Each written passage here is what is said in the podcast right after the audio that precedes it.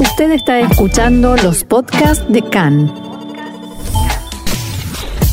CAN, Radio Nacional de Israel.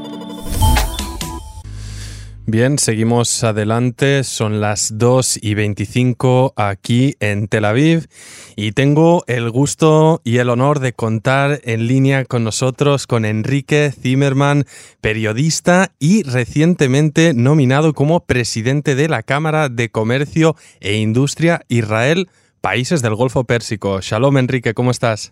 Shalom, Ofer, ¿qué tal? Muy bien, un gusto charlar contigo, Enrique. Igualmente, igualmente. Y, bueno, refiriéndome directamente a la presentación y antes de entrar un poco al contenido pues, de este histórico vuelo que unió ayer por primera vez en la historia Tel Aviv con Abu Dhabi y que supone esta formalización del acuerdo de normalización entre Israel y los Emiratos.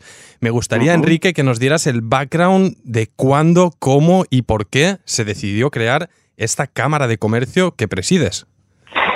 Mira, Ofer, no es la primera vez que hay vuelos entre Tel Aviv y Abu Dhabi. Eh, hubo varios eh, y en alguno de ellos estuve incluso en, los últimos años. Lo que pasa es que es la primera vez que se hace de forma totalmente abierta a, mediodía, a la luz del día, eh, con todo el mundo viéndolo y observándolo, el mundo árabe y el mundo en general, y pocas horas después de esta mañana vemos en el periódico eh, oficial de, los Emiratos en inglés, el Khalid Times, eh, un título de media página que escribe Salam Shalom, paz en los dos idiomas. Es realmente algo bastante impresionante y, y es el colofón, yo diría, de un proceso de varios años, incluso de dos décadas eh, de acercamiento entre los dos países que hasta hace muy poco eh, estaba todo de alguna manera era clandestino y estaba ocurría todo lo que pasaba en la oscuridad y que en este momento hay una decisión política de sacarlo a la luz, de normalizar las relaciones y quizás de convertirse, de convertir los Emiratos en la puerta hacia otros países del Golfo Pérsico que de alguna manera están observando todo lo que ocurre con lupa. La Cámara de Comercio nosotros eh, la decidimos crear después de un viaje mío, el último que hice antes del coronavirus, eh, en diciembre eh, a, Abu Dhabi y de contactos con, con su gobierno otro viaje a Jordania, a la Casa Real, donde recibimos también una luz verde para crear esta Cámara de Comercio y después el viaje a Arabia Saudita donde, donde vi a algunos príncipes del gobierno y que todos ellos de alguna manera aplaudieron la iniciativa. Volví a Israel y con un grupo de personas que llevan muchos años trabajando de distintos campos, desde catedráticos a hombres de negocios, a generales, a gente de servicios secretos, a, expertos de todos los tipos en el Golfo. nos reunimos y creamos esta Cámara en febrero de forma discreta, aún clandestina, a petición de los países árabes, pero obviamente cuando se anunció el acuerdo de paz eh, también nosotros salimos a la luz totalmente. Es, decir, sois una semilla mm, que se funda unos meses antes y podemos decir mm, a sabiendas casi casi de que este acuerdo tarde o temprano se formalizaría. Sí, debo decir que sí, debo reconocer que sí. Yo, yo estaba seguro, tú sabes muy bien, Ofer, que llevo años hablando de este tema eh, yo creo que realmente eh, el Golfo Pérsico, los seis países del Golfo Pérsico, pero sobre todo mm, empezando por los Emiratos, por Bahrein, por Omán y, lo más importante probablemente Arabia Saudita, eh, de alguna manera pueden ser extraordinariamente significativos para el futuro geopolítico de Israel en Oriente Medio y también a nivel económico. Obviamente es un mercado enorme que se abre, que no es solamente el mercado del Golfo, sino incluso el mercado de algunos países musulmanes que hasta ahora se resistían a, hacer negocios con Israel, países como Indonesia o Malasia, etcétera, que yo creo que ahora van a estar más motivados al, al entender que Israel abrió puertas eh, ya en la tercera nación árabe después de Egipto y de Jordania. Obviamente la clave aquí, y ya lo mencionabas Enrique, está en Arabia Saudí, que permitió que este vuelo del AL sobrevolara su espacio aéreo y de quien se dice pues que su luz verde fue lo que finalmente animó a los Emiratos a, a, formalizar esta normalización de relaciones. Más allá del peso de Arabia Saudí en la ecuación, Enrique, me gustaría que nos comentaras las primeras impresiones, eh, las múltiples llamadas que seguro que has atendido después de que esto saliera a la luz y qué es lo primero que quieren conocer pues eh, empresarios, académicos, eh, emprendedores de este país árabe, ¿qué quieren saber sobre Israel? Saben mucho ya, Ofer. Ellos llevan investigando la sociedad israelí, y todo lo que aquí ocurre hace ya años. Hay cosas que entienden muy bien, como por ejemplo el potencial tecnológico que tiene Israel, que para ellos es realmente un tesoro del que ellos pueden gozar. Hay cosas que entienden menos, por ejemplo, el sistema político israelí, eh, una democracia como la israelí, en la que, bueno, en la que ya conocemos. eso nos cuesta entender a nosotros también, ¿eh? O sea que puedes, puedes imaginarte lo que ellos en un régimen que a pesar de todo es, es de alguna manera autocrático, es, es el, el cómo pueden entender el que haya tantas voces dentro de Israel, eh, pero fíjate que yo he visto en los últimos años algo que nunca conté, y es que ellos muchas veces me decían, tráeme gente de la oposición, no solamente gente del gobierno. Y yo acompañé personas de la oposición, o sea, voces eh, que no están tan de acuerdo con, con el gobierno de Benjamin Netanyahu. Bueno, estuviste eh, públicamente con, con Avi Gabay cuando era líder del Partido Laborista Bodá. Ese, ese viaje no fue público en su momento, pero se convirtió en público poco después. Eh, la cuestión es que, es que hubo más viajes, viajes menos que aún no, no fueron publicados, pero en cualquier caso e, e, eso me enseñó a mí la sofisticación, si quieres, de la política de los Emiratos, que quieren probar que su relación con Israel no es una relación con un partido político, sino que es una relación estatal, eh, y de alguna manera quizás por eso también puedo decirte que mantienen un vínculo regular con el presidente de Israel, eh, Rubén Rivlin, eh, para probar justamente que ellos no están en el bolsillo de nadie, sino que ellos quieren tratar con el Estado de Israel per se. Y eso es muy importante, sobre todo porque es un precedente, están sentando un precedente en los Emiratos y los demás países de la región están observando con mucho detalle todo lo que ocurre, todos los problemas que surgen.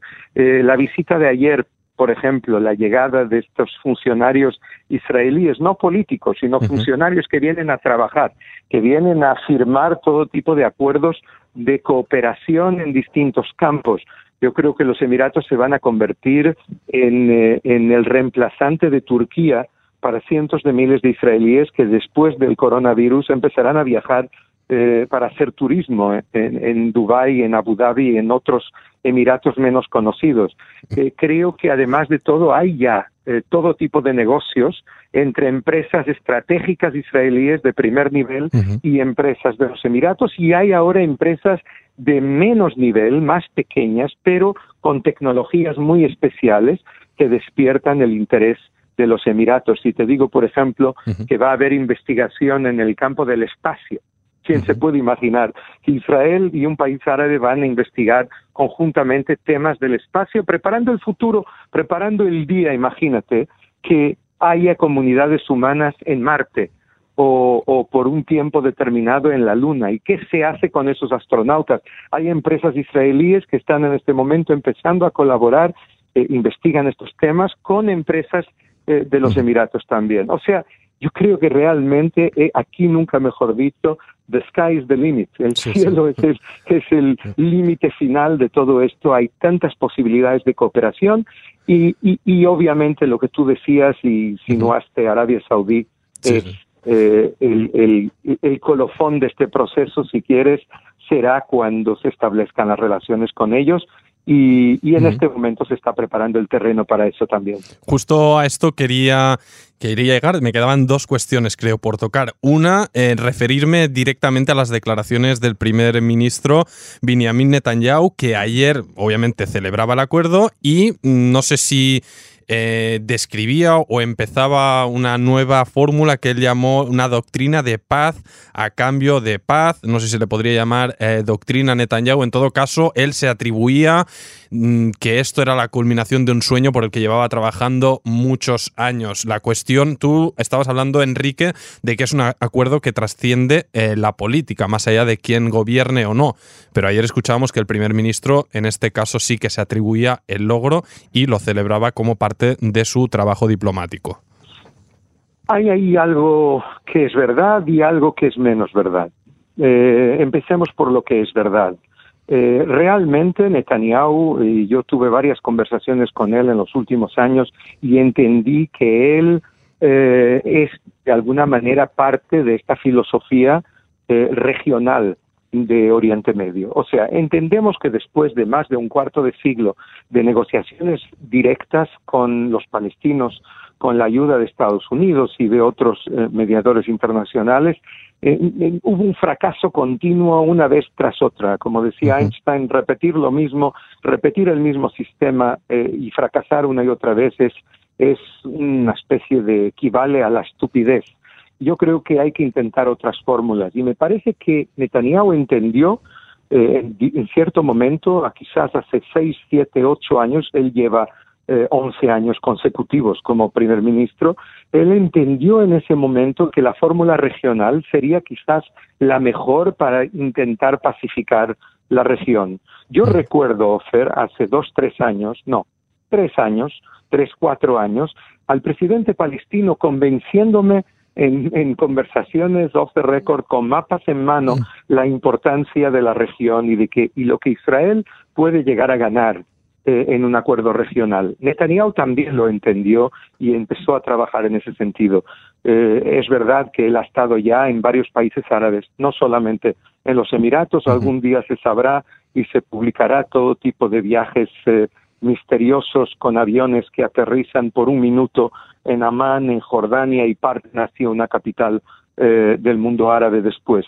Él apostó por todo ello, pero mm, yo espero que él entienda que esto de paz a cambio de paz simplemente no existe, porque hay un compromiso, te diría yo, de facto, no de jure, por su parte, de dejar la anexión fuera de juego eh, durante muchos años o quizás para siempre, aunque él no lo diga públicamente, porque todo es retórica política, todo es campaña política en Israel, infelizmente. Eh, terminan las elecciones y empieza la campaña para las próximas elecciones. Eh, así estamos hace bastante tiempo, hace demasiado tiempo, pero yo creo que aquí hubo algunos, diría yo, eh, compromisos también por parte de Israel, relacionados sin duda con las anexiones de partes de Cisjordania y probablemente también con los F-35 que Estados Unidos podría venir a vender en el futuro eh, a su aliado eh, de los Emiratos y quizás también Arabia Saudí.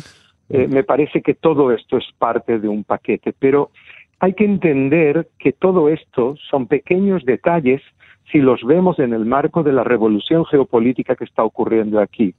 Yo recuerdo dos meses antes del, fallecimiento de Shimon Pérez, que eh, tuve una conversación con él en la que él me dijo una frase eh, realmente yo creo impresionante, sobre todo si él lo pudiese ver ahora. ¿Qué diría David Ben Gurión, el fundador de Israel, si pudiese levantar cabeza por un momento y ver la revolución, el tsunami de alguna manera regional que Israel está viviendo en Oriente Medio, eh, que él no pensó que sería posible mm, tan poco tiempo después de la creación de Israel, solo 70 años. Y realmente este tsunami sigue. Y, yo creo que estamos en la primera parada de este, de este largo viaje. Vamos a eh, ver, que va a continuar. Vamos a ver si también llegan nuestros vecinos y logramos hacer la paz en casa también, además de, de viajes a, al Golfo Pérsico. Esa sin duda es la tarea pendiente y vemos, Enrique, obviamente, que Netanyahu pues habla distintos lenguajes también y tiene estas dos facetas. En este caso, innegablemente un logro para el Estado de Israel, estos vínculos. Y por último, Enrique, para culminar nuestra charla, me quería referir a una entrevista que concediste a la agencia Donde dabas casi por seguro que los próximos en caer serán eh, Bahrein y Oman, en referencia a futuros acuerdos de normalización. Eh, ¿Por qué y cómo lo ves, Enrique?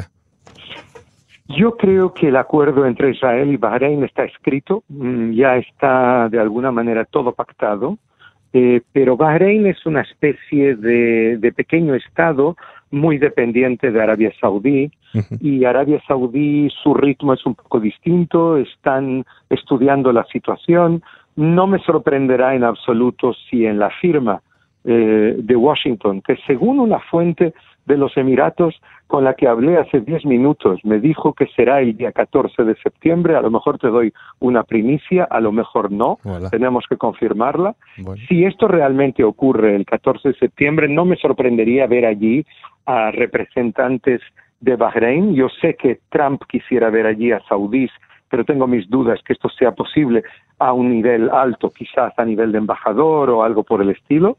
Yo creo que Oman eh, sigue en la cola, pero hay otros países, aparte de Arabia Saudí, obviamente, uh -huh. hay otros países que están de alguna manera flirteando con Israel. Uno es eh, Sudán, cuyos uh -huh. generales quieren obtener de Estados Unidos eh, el que les saquen de la lista de países que apoyan el terrorismo y saben que la relación con Israel es importante para ello y están, están muy interesados. Y por último, Marruecos, que es un país que eh, recibe a decenas de miles de israelíes todos los años, hace muchos años, Cierto. sin ningún turista, sin ningún incidente. Hay una relación muy próxima con el rey Mohammed VI y sobre todo hay en Israel más de un millón de israelíes de origen marroquí que mantienen un vínculo muy fuerte con ese país. Yo creo que Marruecos en algún momento también será parte de todo este proceso. O sea, nos esperan, yo creo, unos años realmente fascinantes y ojalá no cometamos errores ni nosotros ni ellos que puedan eh, eh, frenar este proceso histórico. Que así sea, Enrique. Yo ya apunté la fecha 14 de septiembre en la agenda. Si pasa algo, te llamo. O sea, eso está clarísimo. Enrique Zimmerman, periodista y presidente de la recientemente creada Cámara de Comercio e Industria Israel, Países del Golfo. Todaraba, muchas gracias y Fuerte hasta pronto. Abrazo, Ofer, hasta pronto. Bye, bye.